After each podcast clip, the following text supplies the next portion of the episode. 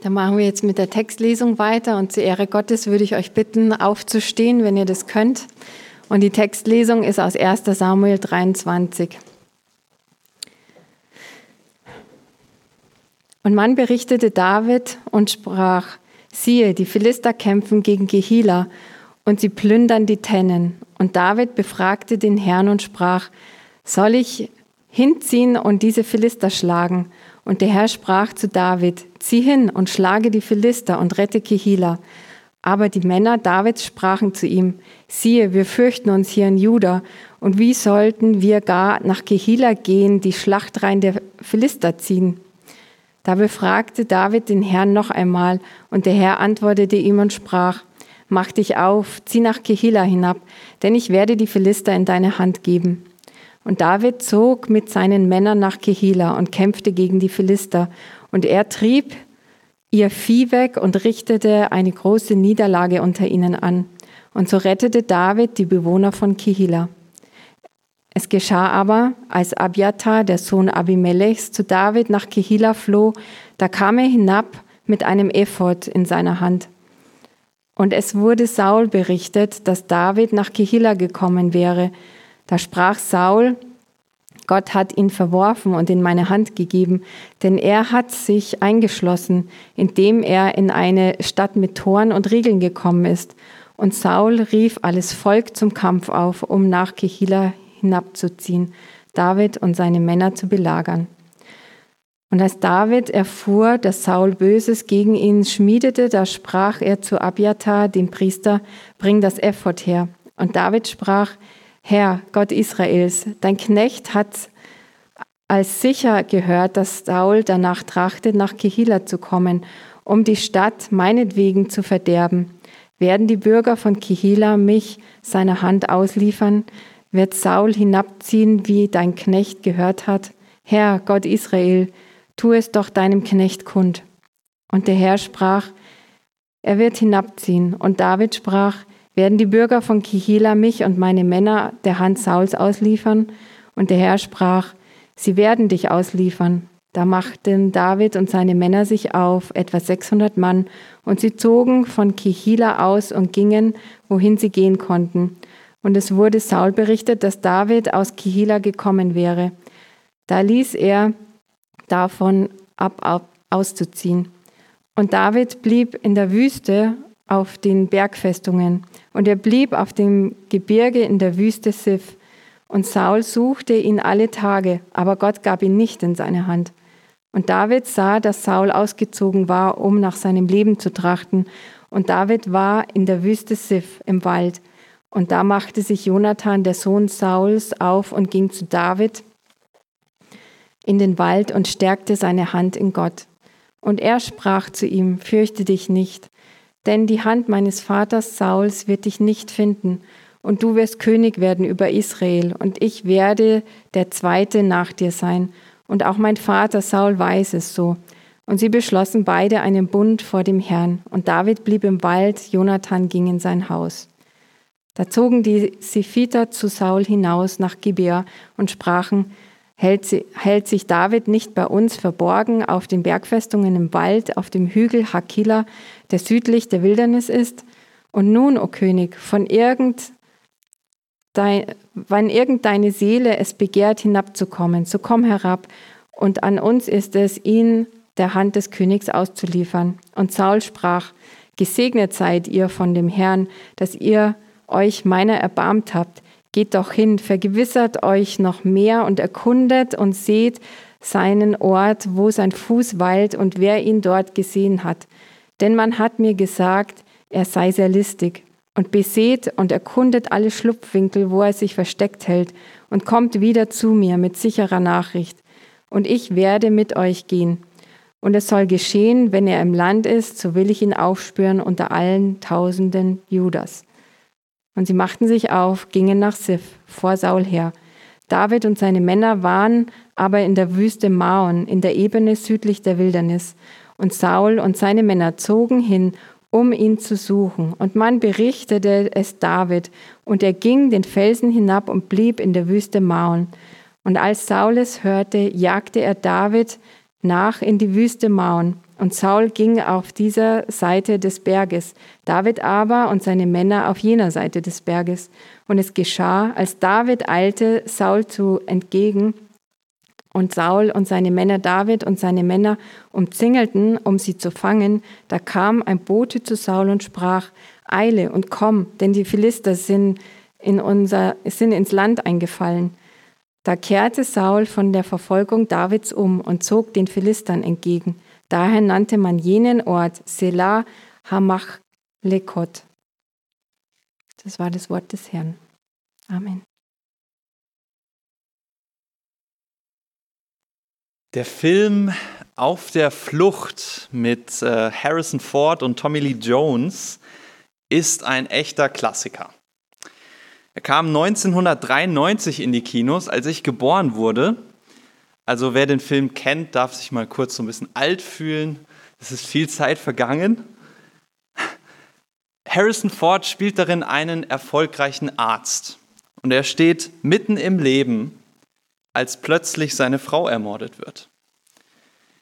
Und nicht nur das, auch alle Indizien weisen darauf hin, dass er der Mörder ist, obwohl er es nicht getan hat. Er wird verhaftet, er wird angeklagt und für schuldig befunden. Aber auf der Fahrt zum Gefängnis gelingt ihm die Flucht und seitdem ist er dann auf der Flucht. Er taucht unter, er versucht der Polizei zu entkommen und er versucht diesen Mord eigenständig aufzudecken. Und was der Film richtig gut macht, ist so diese ja, diesen puren Stress rüberzubringen, den der Flüchtige hat. Er macht sich Sorgen, dass ihn keiner entdeckt, dass er auf keiner Kamera auftaucht, dass ähm, ja, er überlegt, wie kann er einen Schlafplatz finden oder was zu essen, was zu trinken ohne Geld. Wie kann er überleben? Wem kann er vertrauen? Und er muss aufpassen, dass ihn keiner verrät. Er hat ständig Angst. Und ich denke, so ähnlich muss es David gegangen sein. David war auf der Flucht vor König Saul. Der hat ihn einer Intrige beschuldigt. Und David findet einfach keinen Ort, an dem er sicher ist, an dem er sich mal in Ruhe hinlegen kann, wo er geschützt ist. Er hat es im Ausland versucht und die Heiden haben ihn aufgenommen, während Israel ihn abgelehnt hat. Das ist eine spannende Parallele zu Jesus. Aber Gott wollte, dass David im Land Israel bleibt. Und so zieht er nun von Ort zu Ort, ständig in Angst vor Saul. Unser heutiger Predigtext berichtet uns gleich von zwei solcher Begebenheiten. Wir haben einmal die Stadt Kehila oder Keilah, ich weiß nicht, wie man es ausspricht.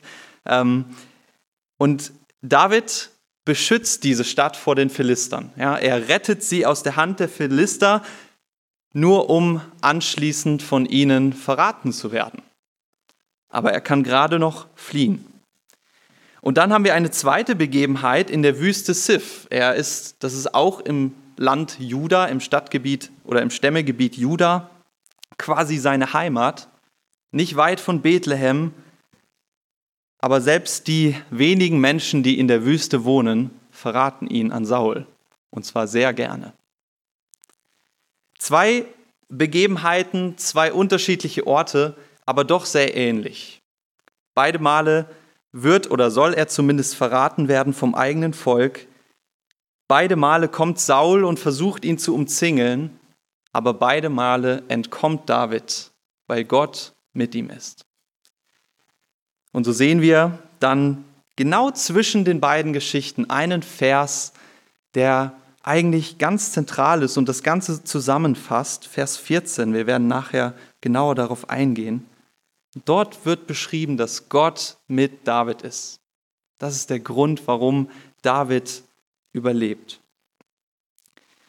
Das ist jetzt so ganz grob zusammengefasst der Inhalt unseres Textes. Und wir werden jetzt nicht so ganz chronologisch da durchgehen, sondern ich möchte heute mit euch zwei Aspekte genauer betrachten. Nämlich einmal werden wir uns anschauen, wie David und Saul gegenübergestellt werden. David als ein Mann Gottes und Saul als jemand, der seinen Glauben vorheuchelt. Und dann werden wir in einem zweiten Schritt uns genauer mit der Situation von David nochmal vertraut machen, mit dem Leid, das er erlebt, die schrecklichen Zustände, die er durchlebt und wie Gott in dem Leid am Wirken ist. Ich möchte vorher aber nochmal um den Segen Gottes beten. Himmlischer Vater, wir danken dir sehr, dass du jetzt zu uns sprichst. Und gleichzeitig bekennen wir, dass wir so leicht abgelenkt sind, so leicht unsere Konzentration verlieren und nicht zuhören können. Und selbst wenn wir das tun, dass wir oft oder von alleine nicht verstehen können, was du sagen möchtest.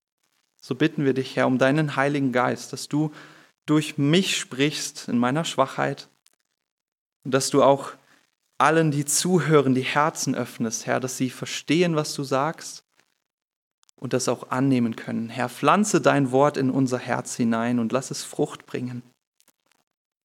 Amen. Ja, wir starten mit dem ersten Punkt, der Unterschied zwischen David und Saul.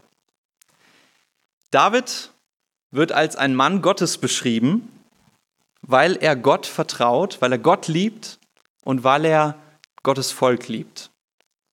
Und Saul wird als ein Mann beschrieben, der sich selbst liebt. Die Situation ist, David ist auf der Flucht, ja.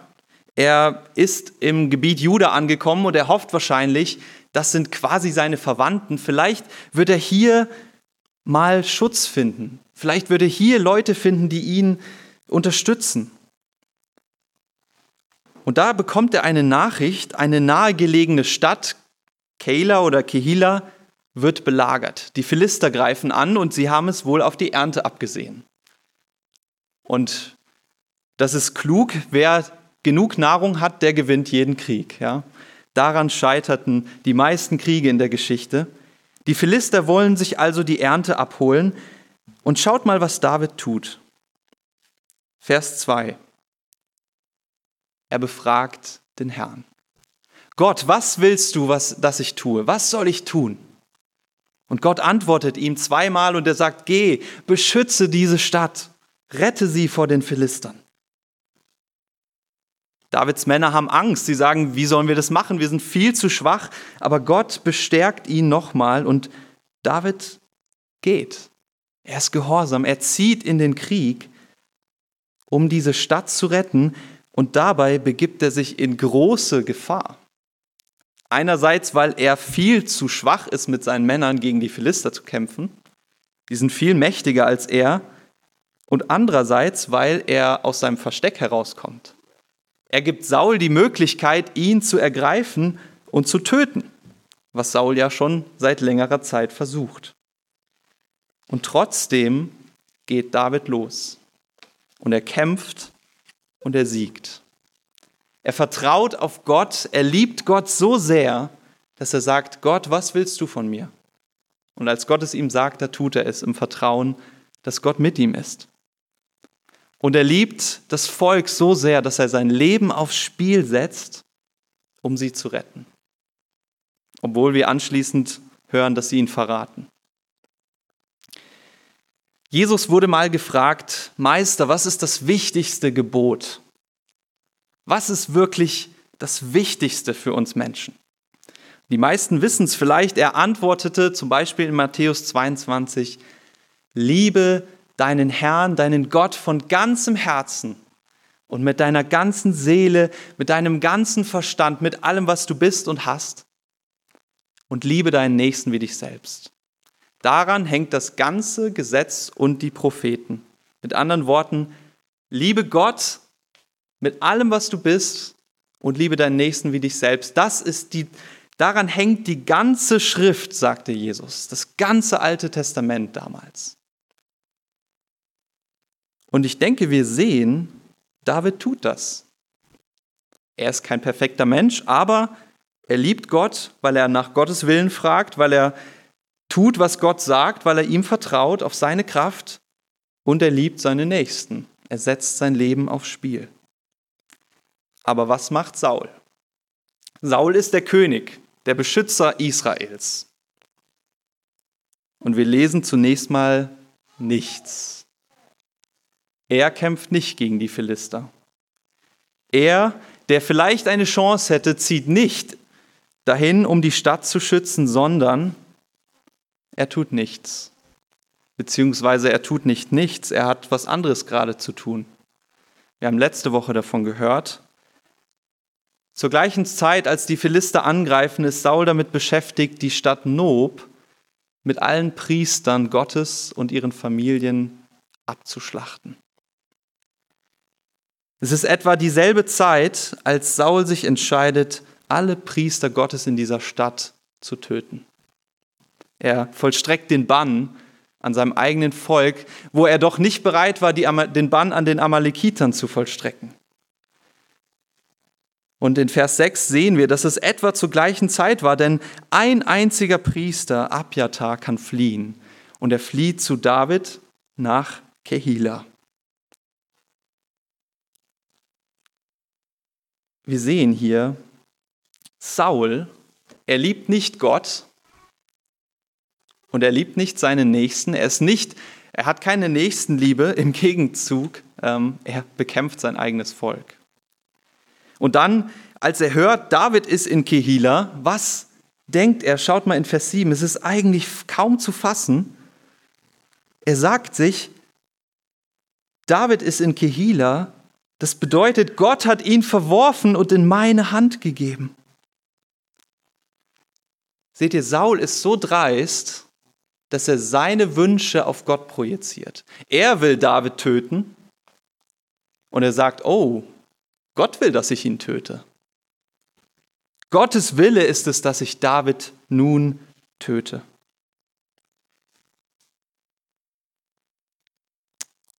Ich weiß nicht, wie es euch geht, wenn ihr so eine Geschichte hört oder lest. Ich glaube, wir sind sehr schnell dabei, uns mit David zu identifizieren. Er ist objektiv der Gute in der Geschichte. Er handelt richtig, ich glaube, da sind wir uns alle einig. Es ist objektiv gut. Er liebt seine Nächsten, er ist bereit, sein Leben zu opfern für, für diese Bewohner und er fragt nach Gottes Willen und er handelt auch danach. Während Saul objektiv schlecht handelt. Er, ist, er handelt böse. Und deswegen, weil wir die Helden sein wollen, identifizieren wir uns immer mit den Guten in diesen Geschichten. Und ich denke, das ist auch nicht so schlimm. Ich hoffe, alle, die ihr an Christus glaubt, dass ihr nach Gottes Willen fragt und ihm vertraut. Aber kennen wir nicht auch alle diesen Egoismus, den Saul hier offen zur Schau stellt, der aber auch in uns steckt? Diese Selbstliebe, statt Gott zu lieben, statt den Nächsten zu lieben, sich selbst zu lieben, sich selbst höher zu achten als Gott und den Nächsten. Ich glaube, wir kennen das. Wir sind so schnell dabei, uns über andere zu erheben. Wir sind so schnell dabei, zu schauen, was ist gut für mich in dieser Situation. Und selbst als Christen tun wir uns sehr leicht damit, schlecht über andere zu denken oder andere Menschen nicht zu lieben, wenn keine Liebe zurückkommt. Stattdessen handeln wir oft sehr egoistisch, selbst mit den Menschen, die wir lieben. Und wenn du jetzt sagst, ja, bei mir ist es anders, ähm, dann gebe ich dir die Aufgabe, fahr mal auf dem Rückweg durch München oder vielleicht reicht schon der Ring und lass mal deinen Mitfahrer zählen, wie oft du von anderen Autofahrern erwartest, genauso zu fahren, wie du das möchtest. Fahr mal schneller. Ey, warum überholt der mich jetzt? Warum drängelt der so? Warum rast der so? Beim Autofahren kommt das zutage, was, was in uns steckt. Der Egoismus. Und er ist so tief in uns drin, dass er unser Miteinander prägt. Aber er prägt auch unser Gottesbild, nicht nur unsere Liebe zu den Menschen, sondern auch unsere Liebe zu Gott. Wie schnell tun wir Dinge, von denen wir wissen, dass Gott sie hasst? Wie schnell erwarten wir von Gott, dass er etwas tut, dass er unser Leben so macht, wie wir das wollen? Ich will bestimmen. Ich weiß, was Gott zu tun hat. Dieser Egoismus ist tief in uns drin und ich glaube, wir müssen das immer wieder feststellen. Wir müssen immer wieder an den Punkt kommen, dass wir merken, ja, wir lassen uns so viel schneller von unseren eigenen Vorstellungen, von unseren Gedanken, von unserem Verstand, selbst von unseren Gefühlen leiten, obwohl all das, selbst die Gefühle, doch von diesem Egoismus befallen sind. Wir drehen uns doch um uns selbst. Und wir sind, wenn wir ehrlich sind, erschreckend nah an Saul dran, erschreckend nah an dem Volk dran, das David verrät, obwohl er ihnen Gutes tut. Aber selbst David, wir kennen vielleicht seine Geschichte, selbst er ist ein zutiefst egoistischer Mensch. Und Gott ist da ziemlich klar. Er sagt, jeder Mensch, der auf sich schaut und auf sich vertraut, auf seine Vorstellungen, seine Gefühle, was auch immer, der ist letztlich verloren. Der ist letztlich ein Feind Gottes. Er ist verloren, weil er nicht dem Maßstab Gottes gerecht wird. Wenn wir nicht Gott lieben von ganzem Herzen, wenn wir nicht unseren Nächsten lieben wie uns selbst oder wie Paulus sagt, höher achten als uns selbst, dann können wir nicht von uns aus in den Himmel kommen. Und ich denke, das müssen wir uns erstmals eingestehen, auch als Christen, immer wieder. Und dann aber auch hören, dass, dass Gott uns sagt, ein jeder, der eben nicht auf sich schaut, der weiß, ich liebe mich selbst, der weiß, ich habe viel mehr Selbstliebe als Gottes und Nächstenliebe. Und deswegen schaue ich nicht auf mich. Ich vertraue nicht darauf, was ich für gut halte, was ich denke, was ich möchte, sondern was Gott möchte, was er für gut hält, was er getan hat. Der ist ein Mann, eine Frau Gottes. Denn ihr Lieben, es gab nur einen einzigen Menschen auf dieser Welt, jemals, der so gelebt hat, wie Gott es möchte. Jesus Christus der Sohn Gottes, der Mensch geworden ist und der wirklich ein perfektes Leben gelebt hat, der in keinem Moment irgendwie sich selbst mehr geliebt hat als Gott, der in keinem Moment seinen Willen vor Gottes Willen gestellt hat, selbst in den tiefsten Momenten nicht, der seinen Nächsten mehr geliebt hat als sich selbst und der es verdient, in den Himmel zu kommen, nur ein Mensch. Und wenn wir das erkennen, dann dürfen wir unser Vertrauen auf Jesus setzen. Denn Jesus hat es nicht so getan, weil er es einfach zeigen möchte, wie toll er ist, sondern er hat gelebt und ist gestorben als Stellvertreter für uns. Nicht nur sein Sterben, auch sein Leben, sein perfekter Gehorsam, seine vollkommene Liebe zu Gott und zu seinem Nächsten gilt stellvertretend für uns, wenn wir an ihn glauben. Wenn du dich an ihm festhältst, dann ist es, als ob du so gelebt hättest. Und Jesus, er wurde für uns verraten, wie David hier auch verraten wird. Er wurde für uns gekreuzigt, er wurde für unsere Schuld gerichtet, damit wir mit Gott versöhnt sind. Wenn wir das anerkennen und wenn wir unser Vertrauen auch im Alltag auf Jesus richten, dann sind wir mit ihm versöhnt und dann werden wir auch erleben, Stück für Stück, ich hoffe, ihr durftet das erleben bereits, dass Gott uns durch seinen Heiligen Geist auch im Inneren verändert.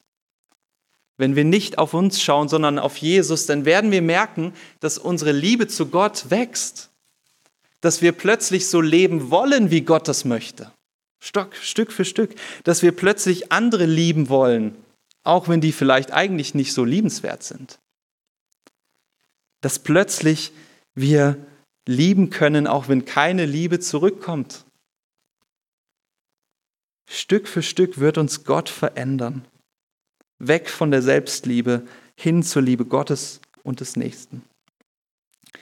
Und wir werden lernen, dass Gottes Plan für unser Leben besser ist, als wir uns das für uns ausdenken können.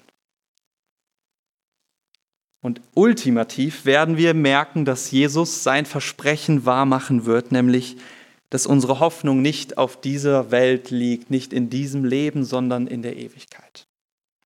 In Offenbarung 7 heißt es über das Volk Gottes, also alle, die auf Jesus vertrauen, dass wenn Jesus wiederkommt, dann werden sie nicht mehr hungern, noch dürsten, es wird nichts mehr auf ihnen lasten, auch nicht die Sonne oder irgendeine Hitze, denn das Lamm auf dem Thron wird sie weiden. Und es wird sie leiten zu den Quellen lebendigen Wassers.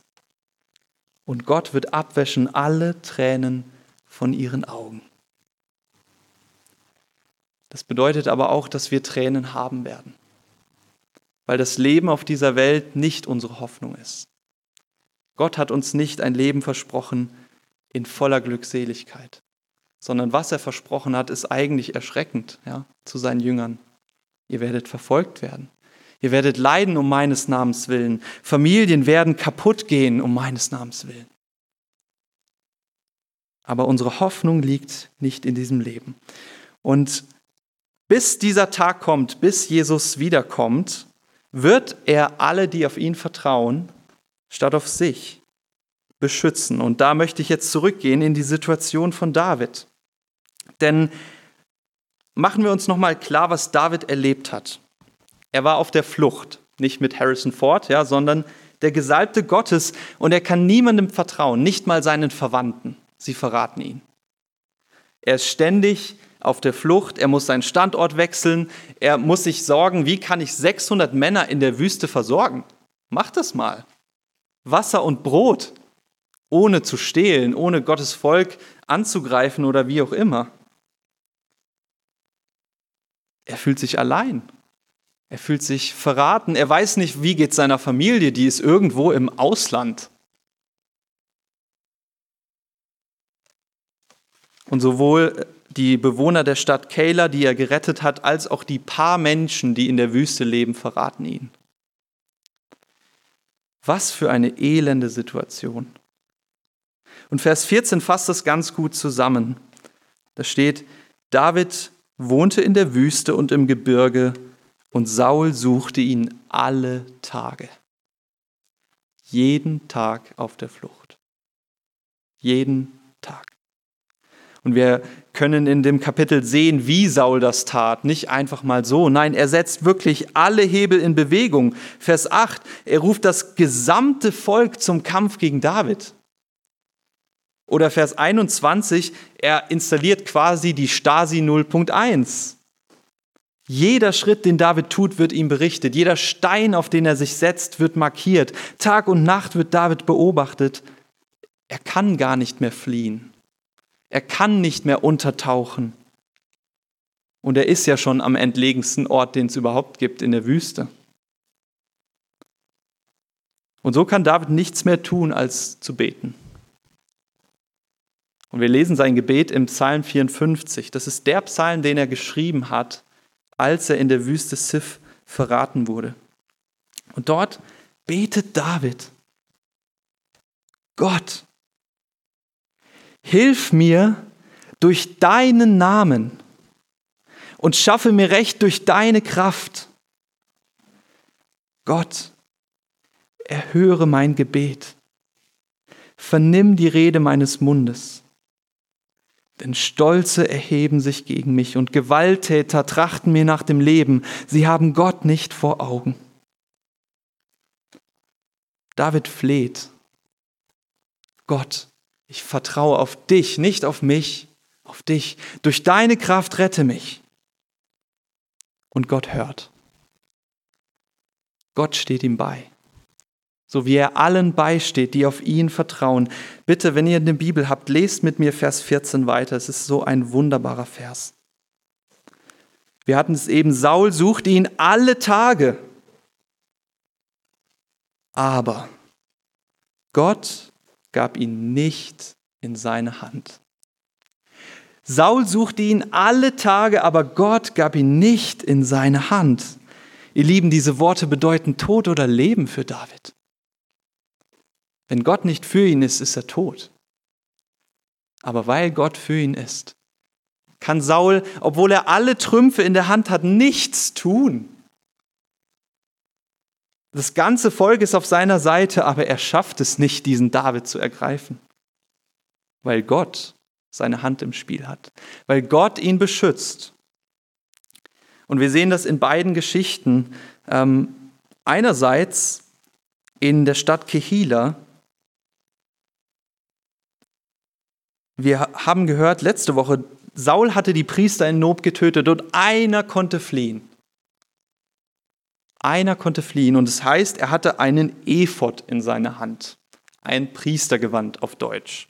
Und diese Priester, die hatten ein Gewand, in dem waren Lose eingebunden oder die hatten Lose dabei. Diese Lose waren das Mittel damals, um Gottes Willen zu erfragen. Ja, es hatte nicht jeder eine Bibel, sie hatten schon gar nicht den Heiligen Geist, also David schon, ja, aber das war dies, das, die Wahl, Gott hat es seinem Volk gegeben, dass man dadurch den Willen Gottes erfragen konnte. Und obwohl Saul was Böses im Sinn hatte und auch getan hat, er hat die Priester getötet, hat Gott seine Hand doch im Spiel und er lässt einen entkommen und zu David kommen. Und dadurch hat David jetzt diese Lose in der Hand. Und er kann erfahren, dass die Bewohner der Stadt ihn verraten wollen. Und er flieht rechtzeitig. Gott hat seine Hand im Spiel, er beschützt die Seinen und wir sehen das auch in der zweiten Geschichte. Saul hat David quasi schon umzingelt, ja, das ist das Ende des Kapitels. Es gibt keinen Ausweg mehr für David. Und wie aus dem Nichts kommt plötzlich die Nachricht zu Saul, Saul, die Philister greifen an. Und er muss abziehen. Das ist kein Zufall. Gott beschützt die Seinen. Und es ist bemerkenswert, dass Gott zwar David beschützt, aber dass er nicht die Situation einfach ändert. Ja? Das Leid ist da. David leidet. Er ist weiterhin auf der Flucht. Er ist weiterhin mit all den Sorgen konfrontiert. Er fühlt sich alleine. Er hat Angst. Gott nimmt das nicht einfach weg. Und viele von uns erleben das auch. Gott kann das tun und manchmal tut er das. Halleluja. Aber er tut es oft dann doch nicht. Und das ist nicht, weil er böse ist, nicht weil er seine Spielchen treibt, sondern weil Gott ein Ziel hat in dem Leid. Weil Gott möchte, glaube ich, für David und vielleicht auch für uns, dass wir lernen, unser Vertrauen, unsere Hoffnung liegt nicht in dem Leben hier, sondern Gott allein ist unsere Hoffnung. Und so hat David weiterhin Todesangst. Er wird noch eine Zeit lang auf der Flucht sein und selbst wenn er König ist, wird er sehr, sehr viel leiden. Vielleicht könnte man sogar sagen, er erlebt Schrecklicheres. Viele seiner Kinder sterben. Einer verrät ihn und will ihn töten aber Gott steht ihm bei. Und nicht nur das, er ermutigt die Seinen auch auf dem Weg durch das Leid. Und ich finde das ganz wunderbar, wie er das tut bei David, Vers 16. Ist fast schon ironisch, ja. Saul suchte ihn alle Tage, aber er kriegt ihn nicht. Und Vers 16, da machte sich Jonathan auf und ging zu David. Komisch, warum kommt Jonathan einfach so zu David und Saul nicht? Kein Zufall. Und dann heißt es, Jonathan, dieser gute Freund, dieser treue Freund, er stärkte Davids Hand in Gott. Jonathan stärkte David im Herrn und er sagte zu ihm, fürchte dich nicht denn die Hand meines Vaters Saul wird dich nicht finden. Du wirst König über Israel werden. Jonathan stärkte David im Herrn. Was bedeutet das? Es bedeutet, er spricht Gottes Wort, Gottes Wahrheit in das Leben von David hinein. Er ist ein echter Seelsorger. David hatte Angst, er hatte Todesangst, er hatte Zweifel, er fühlte sich einsam. Und Jonathan kommt zu ihm, weil er das weiß. Er steht ihm bei. Er, er schließt einen Bund mit ihm. Er macht deutlich, Jonathan, äh, David, ich bin bei dir. Wenn alle dich verraten, ich werde treu zu dir stehen, auch wenn mein Vater gegen dich ist. Und er spricht Gottes Wahrheit in das Leben von David hinein. Er sagt nicht, ach, morgen ist alles vorbei, alles halb so wild. Nein, fürchte dich nicht. Gott hat versprochen, dass er dich zum König macht und er wird es tun. Und das muss nicht morgen geschehen, aber er wird es tun. Was für ein Balsam für die Seele ist das Wort Gottes. Die Wahrheit Gottes zur rechten Zeit. Was für eine lebens- und hoffnungsspendende Kraft hat Gottes Wort. Vielleicht hast du das auch schon erlebt, wenn dir ein lieber Bruder, eine Schwester Gottes Verheißung zuspricht. Es ist so wichtig, dass wir das tun. Wir sind, er, wir sind aufgefordert, einander zu ermutigen, Gottes Wort vor Augen zu führen. Und manchmal wollen wir ja selber Gottes Wort nicht hören, aber dann ist es gerade wichtig, wenn ein geliebter Mensch uns das vor Augen führt. Ihr Lieben, was für David, was, was er er erlebt und was, was für ihn hier gilt, ich denke, das gilt auch für uns. Er erlebt ganz schreckliches Leid. Man kann sich das nicht vorstellen, was es bedeutet, so um sein Leben fürchten zu müssen. Aber auch wir erleben Leid auf unterschiedlichste Weise.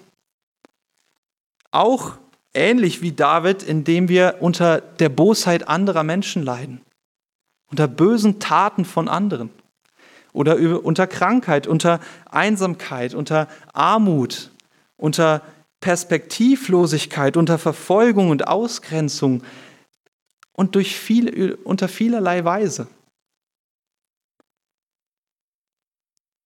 Und David hat Gott angefleht, er hat gesagt, bitte Gott greif ein, bitte hör mein Gebet, bitte ändere die Situation. Und das dürfen und das sollen wir tun. Lasst uns zu Gott flehen, wenn wir leiden. Aber manchmal ist Gottes Plan halt nicht so, wie wir uns das wünschen würden. Keiner wünscht sich zu leiden. Und doch sagt Gott, ihr werdet leiden um meines Namens willen. Und ich habe einen Plan damit. Ich werde daraus Gutes entstehen lassen, auch wenn ihr das nicht sehen könnt. Und ich denke, David, wie ich es eben gesagt habe, er musste lernen, Gott allein ist seine Hoffnung. Vielleicht müssen auch wir das manchmal lernen. Aber auf dem Weg dahin werden wir immer wieder ermutigt. Gottes Verheißungen sind so wunderbar. Und wir können uns wirklich daran festhalten. Und ich möchte einfach zwei, drei Verse vorlesen aus ganz unterschiedlichen Teilen der Bibel, wo, wo Gott uns wirklich in das Leid hinein eine Verheißung zuspricht. Jesus sagt in der berühmten Bergpredigt Matthäus 5, Vers 4, selig sind, die da Leid tragen, denn sie werden getröstet werden. Wir haben eben das gehört. Er wird die Tränen abwischen. Es wird am Ende Freude stehen. Am Ende jedes Lebens, das auf Gott vertraut. Auch wenn jetzt Tränen da sind. In Jeremia 29, Vers 11 sagt Gott, denn ich weiß wohl, was ich für Gedanken über euch habe. Gedanken des Friedens und nicht des Leides. Ich gebe euch Zukunft und Hoffnung. Und Römer 8, Vers 18, Paulus, der so gelitten hat für Jesus, er kann sagen, ich bin überzeugt, dass die Leiden dieser Zeit nicht ins Gewicht fallen werden gegenüber der Herrlichkeit, die an uns offenbart werden soll. Ich wünsche dir, liebe Schwester, lieber Bruder, dass du in allem, was du erlebst, Gottes Verheißungen und Gottes die Freude, die am Ende auf uns warten wird, dass du das festhalten kannst. Dass du nicht auf, auf dieses Leben und nicht auf dich vertraust, sondern auf Christus und die Ewigkeit. Er ist treu und gütig. Und ich möchte schließen mit einem weiteren Beweis von Gottes Treue, mit dem Ende von Psalm 54, was David geschrieben hat, als er mal wieder erlebt hat, wie gut Gott ist. Und ihr könnt euch vorstellen, er, er steht auf diesem Berg und er hat kurz vorher gedacht, jetzt ist es vorbei. Kein Ausweg mehr. Und plötzlich zieht Saul ab. Und die Männer verschwinden am Horizont. Und David steht auf diesem Berg und er schaut herab und er betet, siehe, Gott steht mir bei. Der Herr erhält mein Leben. Er wird die Bosheit meinen Feinden vergelten, ja vertilge sie um deiner Treue willen. Mit Freuden will ich dir Opfer bringen und deinem Namen, Herr, danken, dass er so tröstlich ist denn du hast mich gerettet aus aller meiner Not, so dass mein Auge auf meine Feinde herabsieht. So wie David wirst auch du jubeln, wenn du auf Christus vertraust, dass er dich gerettet hat. Das ist gewisslich wahr, das ist 100% wahr. Die Rettung und die Erlösung und die Freude stehen am Ende. Wir wollen jetzt auf Gottes Wort antworten mit einem Lied. Und ich lade euch ein, das von Herzen Gott, aber euch, auch euch gegenseitig als Ermutigung zuzusingen. Mutig komme ich vor den Thron. Wir können zu Gott kommen mit allem, was wir haben, weil Christus unser Stellvertreter ist.